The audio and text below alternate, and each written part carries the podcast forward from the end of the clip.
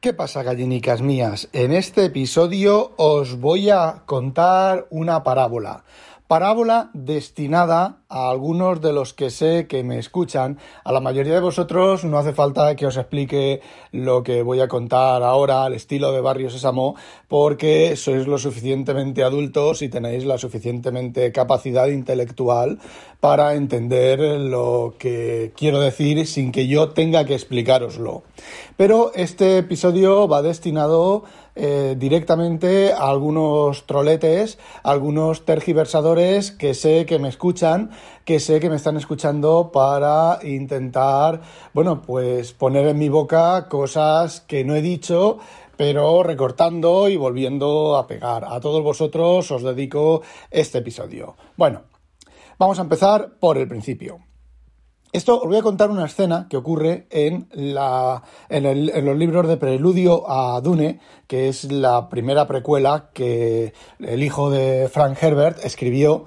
Y bueno, esto ocurre en el segundo tomo de la trilogía, en Casa Harkonnen, que es. Eh, esta trilogía es la única que está traducida al castellano. Eh, si os voy, a os voy a destripar un poquito del primer tomo y os voy a contar la escena del segundo tomo, que es la que necesariamente es la que yo quiero explicar, y quiero explicar eh, la parábola, ¿vale? La parábola del machismo, o el machismo según Barrio Sésamo.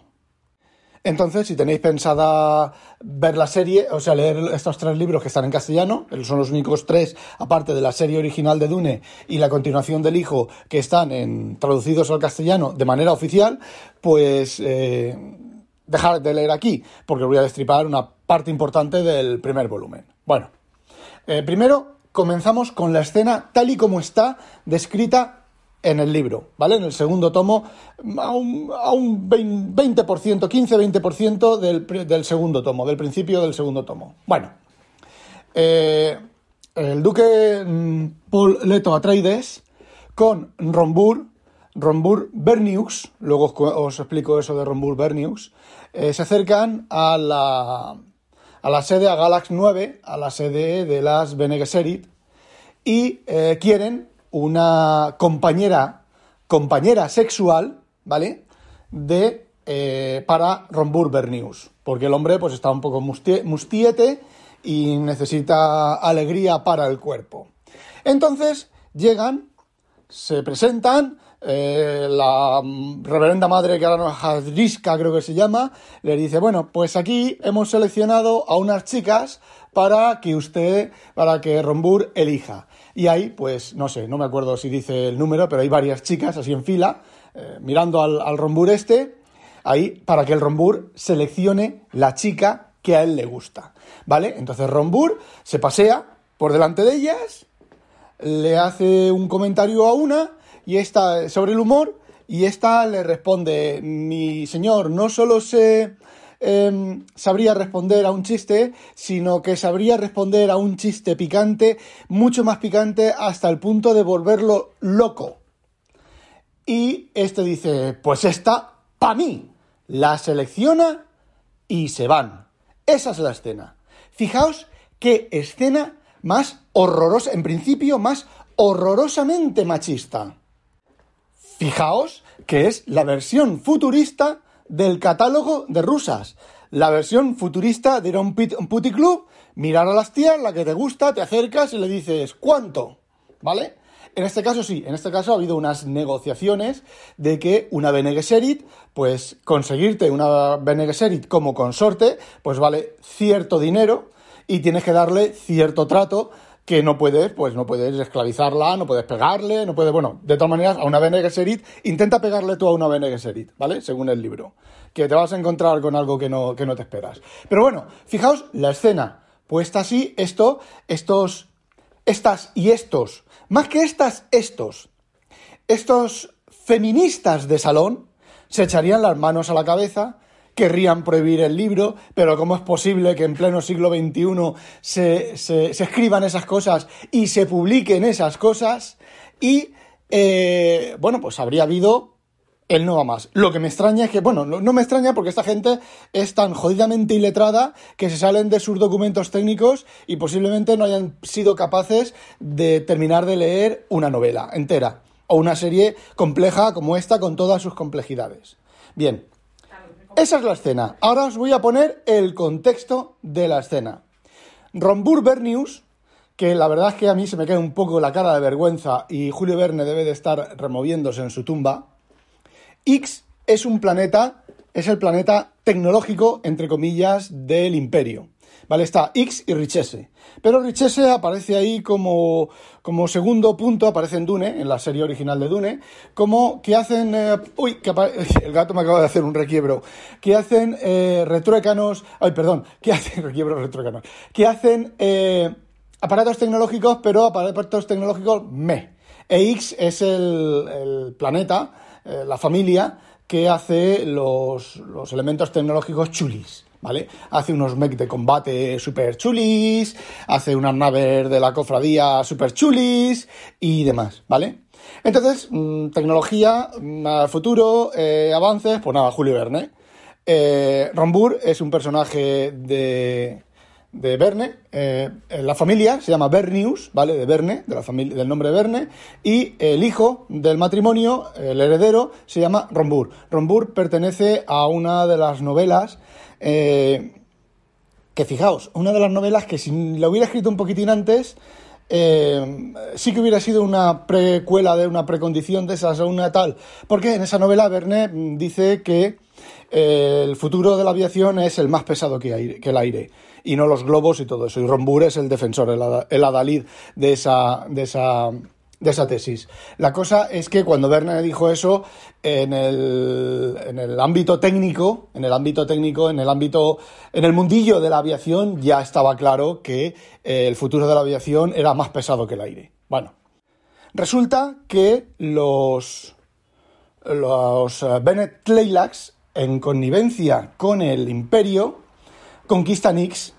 Eh, vamos a decir, no es así, pero vamos a decir que matan a los dos padres y el heredero se refugia. Es que no quiero tampoco desvelaros, si vais a leer la novela, no quiero desvelaros el argumento más, eh, más manido, o sea, el argumento de los libros completo. Bueno, entonces el, heredero se refugia con el duque Leto Atreides, con el duque Leto, Leto Atreides, joder, duque Letro Duque. Inconveniente está partiendo el culo. Duque Leto Atreides. Se refugia ahí como refugiado político, él y la hermana, y deciden, eh, según el imperio, ¿vale? Las leyes del imperio, según acuerdan, que eh, mientras no se meta en política, nadie va a intentar ir a matarlo, y está allí como refugiado. Bueno, ya han pasado 10 años y este chaval pues está bastante mustio, echa de menos a sus padres, echa de menos eh, su planeta, echa de menos sus estudios, echa de menos todo ese tipo de cosas. Pero el chaval es un poco menso, ¿vale? Y no hace nada. O sea, no hace absolutamente nada. Entonces, eh, Leto y Zufir Hawat, el mentat, le dice, pues vamos a buscarle una chica que le alegre el corazón a este chavalín. Entonces, bueno, pues se van a la Bene Gesserit, negocian las, el, pago de, una tía de estas y, bueno, pues se la consiguen. Dos semanas después, el Rombur este, todo emocionado, todo activo, todo chippy guay, dice, ay, ay, ay, que yo tengo que recuperar mi planeta, que voy a darle caña a los Avene Tleilax y le voy a dar caña y voy a recuperar mi planeta solamente por haber conseguido una chica. Si habéis visto la última película de Dune, eh, una Bene Gesserit, las Bene Gesserit en, las novelas no son como las han presentado en la, en la película, ¿vale? Las Bene Gesserit en las novelas son tías de postín, son guerreras, son mujeres que son capaces de combatir hasta con Sardaukar, con eh, eh, combatientes especializados y darles cera con hombros. Son capaces de matar con los dedos, con movimientos de dedos únicamente. Tienen un lenguaje de batalla eh, por, por, gestos. Por, eh, son capaces de, bueno, en su interior contienen eh, toda la historia femenina de todas las, genéticamente, toda la, la, la historia femenina, la línea genética femenina de cada mujer hasta el origen de los tiempos. Y bueno, hay que oír hablar a esta chica, no me acuerdo ahora el nombre de cómo se llama, hasta a la consorte, a la, novia de Rombur, hay que oírla hablar, cómo se expresa y las cosas que dice y cómo las dice, ¿vale? Eh, ese es, eso que os he contado, es el segundo nivel de profundidad de la venta de la chica, ¿vale? Y ahora vamos al tercer nivel, que es el sentido de la Bene Gesserit.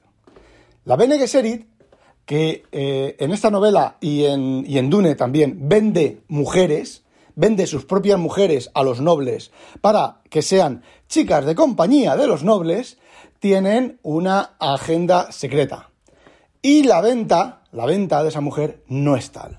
Las Bene Gesserit están de acuerdo con que X se recupere por la casa Bernius o por cualquier otra gran familia del imperio, porque los Tleilaxus, lo que están haciendo ahí los, los Tleilaxu, ahí eso sí que es para protestar dentro de la novela, mucho.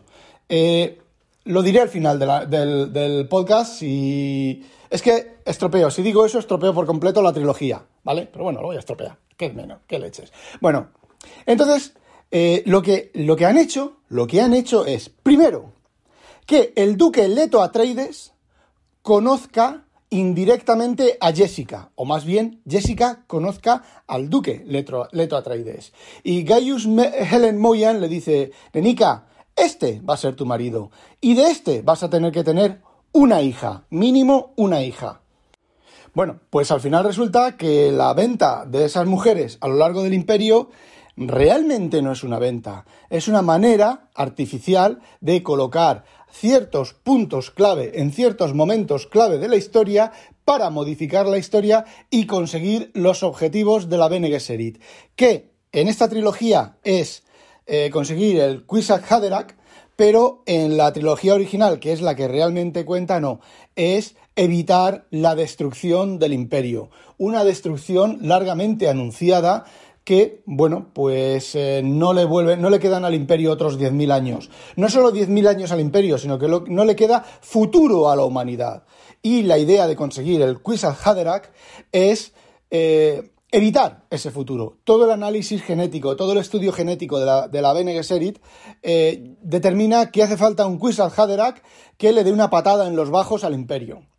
Y bueno, es lo que están intentando conseguir esas mujeres, mediante manipulación, mediante colocar sus propias mujeres, que ya os he dicho que no es la típica mujer florero, aunque lo parezca, no es la típica mujer florero, colocarlas en los puntos clave, en los fulcros, para hacer presión y que la historia cambie.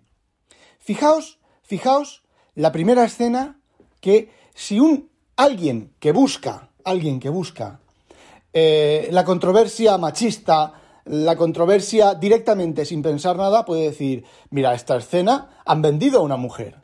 Luego, hay una segunda lectura que han vendido a una mujer para que intente hacer un pequeño puntito, un puntito ahí de apoyo en Rombur, para que impulse a Rombur a recuperar su casa. Y luego la tercera profunda eh, lectura es que ni esa, esa mujer, ni esa escena es machista, ni esa escena es sexualmente denigrante para nadie, sino que, bueno, esas mujeres van voluntariamente, ¿vale? Esa es otra de las cosas. Bueno, están embebidas dentro de la situación social, conocen la situación social, tienen dentro de ellas, tienen, conocen la historia, pero no conocen la historia por los libros, conocen la historia porque la han vivido y saben lo que les depara eh, el futuro. De hecho, de hecho, Jessica, Jessica en los libros de Dune, en la serie original, desobedece a la Bene Gesserit. Y es esa desobediencia la que termina, primer lugar, jodiendo al imperio, porque aparentemente el imperio está jodido y el imperio se va a acabar. Pero, pero lo que sí que ha hecho hace Paul Moadib en, los libros es eh, él sabe que si hubiera habido el Kwisatz Haderach tal y como la Bene Gesserit lo esperaba, eh, el imperio se hubiera acabado todavía más deprisa. Entonces lo que él hace es la senda de oro, pero no se atreve a iniciar la senda de oro. De hecho, la senda de oro la inicia su hijo. Tiene un par de gemelos, os estoy contando ya la historia de Dune, de los libros originales de Dune. Spoiler, como grita Inconvenient. Eh, tiene dos hijos y uno de ellos sí que se atreve a iniciar la senda de oro. Y no os digo lo que es la senda de oro. De todas maneras, hasta el cuarto o quinto libro de la serie original no se sabe lo que es. Se habla de ella, pero tú te puedes pensar, imaginar que la senda de oro es esto, la senda de oro es aquello, pero no lo sabes hasta que no te cuentan lo que es la senda de oro. Y bueno, a ver, podría ser más o menos creíble, eh, pero dentro de la novela, dentro de la novela es bastante creíble. Y bueno, antes de cerrar el tema, os cuento la Laxu, los tanques Axotlol, o como se escriba, Axotlol.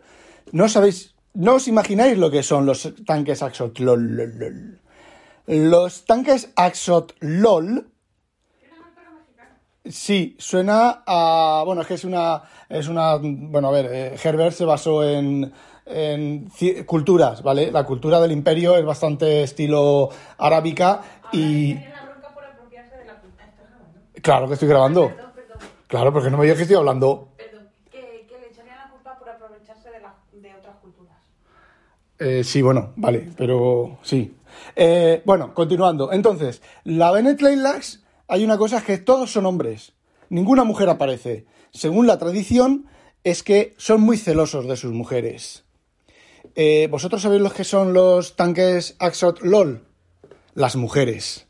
Cuando tienen edad sexual, en lugar de mantener niños con ellos ni hacer como las mujeres normales, las lobotomizan, las abren de piernas y las convierten en los famosos tanques productores de golas, productores de cuerpo, de partes de cuerpos, productores de mentats pervertidos, etcétera, etcétera, etcétera.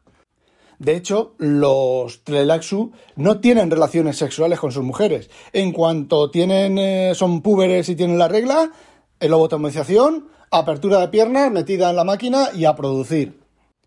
Y ese es uno de los motivos por los cuales todo en el, todos, todas las casas y toda la gente del imperio quiere, quiere deshacerse de la Bene Tleilax, porque los que conocen eso, pues bueno, en principio es un secreto súper guardado, pero tanto en la trilogía de la precuela de El Imperio, cuando es el, el Imperio, bueno, a ver si lo digo yo, leyendas de Dune, que se cuenta la yihad butleriana y todo, se sabe. O sea, se termina descubriendo. Y en esta trilogía también se termina descubriendo lo que os digo. Y en la trilogía original también se termina descubriendo por tercera vez lo que, lo que os comento. Entonces, bueno, pues todo el mundo, los Trilaxus son sucios y tal, pero todo el mundo, eh, fijaos, doble moral, todo el mundo les compra sus golas modificados, sus mentats modificados, pervertidos, como llaman en, en, el, en la serie, y bueno, pues sus aberraciones eh, de lo que sea. Pero vamos, eso mm, daría para un análisis más profundo de otro tipo que no vamos a, entrar ahora. Vale, y ahora como yo sé que mm, los que eh, a los que va destinado este, este episodio pues no brillan mucho por su inteligencia y no van a entender una puta mierda de la parábola, ¿vale? De lo que os estoy explicando, lo que les, les estoy explicando, pues os voy a contar, os voy a hacer otra versión de lo mismo, ¿vale? Eh, es que Linux no es para la señora María. ¡Adiós! ¡Madre mía, qué machismo que ha dicho! Pero qué sinvergüenza que se le refog. Pero qué machismo más gordo que ha dicho. Madre mía, hay que colgarlo del cuello hasta morir. Puedes decir la señora Z, porque es que yo no sabría. Y tampoco es que me considere muy tonta. En algunos aspectos sí, en otros no. No, tú no eres tonta. Exacto. Y no sé hacer eso. No sé. Y no, y no pasa nada. El mundo no se acaba. ¡Hostias! Se me ha colado aquí Inconvenient sin yo comerlo ni beberlo y ha emitido su desautorizada opinión porque es mujer. Y una mujer, y una mujer pues claro, de machismo no puede hablar, tienen que ser tíos que defiendan a las mujeres del machismo. ¿A que sí? ¿A que sí? Yo, macho alfa, yo, macho alfa, defiendo a la mujer del machismo. Decir para la señora María es una. es una. un, machismo. Eh, esa es la primera lectura. La segunda lectura es una cosa que se ha dicho tradicionalmente, que esto nos lleva otra vez al lenguaje, a lo que es el lenguaje, que si es, eh, es una puta mierda, es, eh, es, malo, es cojonudo, es bueno, eh, todo eso, todo eso son gilipolleces. Porque el que sea una puta mierda, la expresión puta mierda, significa que es algo malo. Y la expresión cojonudo significa que es algo bueno. Pero no es ni, ni femenino ni masculino. Aunque se escriba en masculino y se escriba en femenino, no tiene ningún tipo de connotación. ¿Por qué? Porque esa tía es una puta mierda o esa tía es cojonuda, ese tío es una puta mierda, ese tío es cojonudo. ¿Qué más da que la frase, la expresión, esté en masculino o en femenino? Es absurdo. Entonces, decir lo de que algo no es para la señora María, no estoy diciendo que sea para una mujer. En este caso, en este caso, inconveniente, en ese aspecto es una señora María, pero en otros muchos no es una señora María. En otros aspectos es cojonuda, porque si no fuera cojonuda, yo no estaría con ella. Y si yo no fuera cojonudo, ella no estaría conmigo. Y aún os digo más, si cambiamos la señora María por el tío Pepe, ¿vale? En inglés es eh, John Doe, ¿vale? Eh, entonces, ¿eso qué es? ¿Feminista?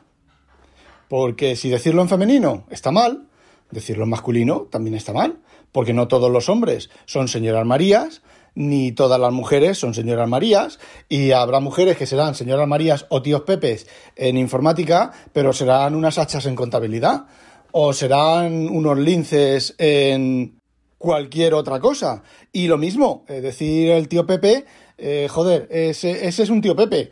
Eh, es lo mismo, ¿vale? Es feminismo, es feminismo malentendido. Entonces, hay cosas que el lenguaje es el que es, el lenguaje es el que es, y el problema del feminismo y del machismo, igual que en la escena de la Bene Gesserit, e igual que en la expresión la señora María cualquier otra expresión, no está en la expresión en sí, está en el significado que se le quiera dar y la intención que se le quiera dar. Las últimas jornadas son las que se han cargado eso porque no se trata de que la mujer sea superior al hombre, se trata de igualdad. Pues claro. Yo no quiero ser más que tú, yo quiero tener las mismas oportunidades que tú y ganar lo mismo que tú. A ver, si supiera, no quiero ganar lo mismo que tú trabajando en lo que yo trabajo que tú, pero que una persona, una chiquilla que estudie lo mismo que tú, gane lo mismo que tú, que tenga esas oportunidades, no de que sea más que tú. Ahí es donde se ha jodido la cosa y esa misma gente es la que está poniendo... Exacto, y con el mismo esfuerzo. y con el mismo esfuerzo, no por ser mujer. Sí, pero es una vergüenza que los estropeen por esto, porque lo están desvirtualizando todo. Claro. ¿Y sabes por qué lo están desvirtualizando? Porque reciben dinero, cuanto más desvirtualicen, más reciben dinero. Más reciben dinero del Estado y más reciben dinero de otros estados que quieren desestabilizar Europa.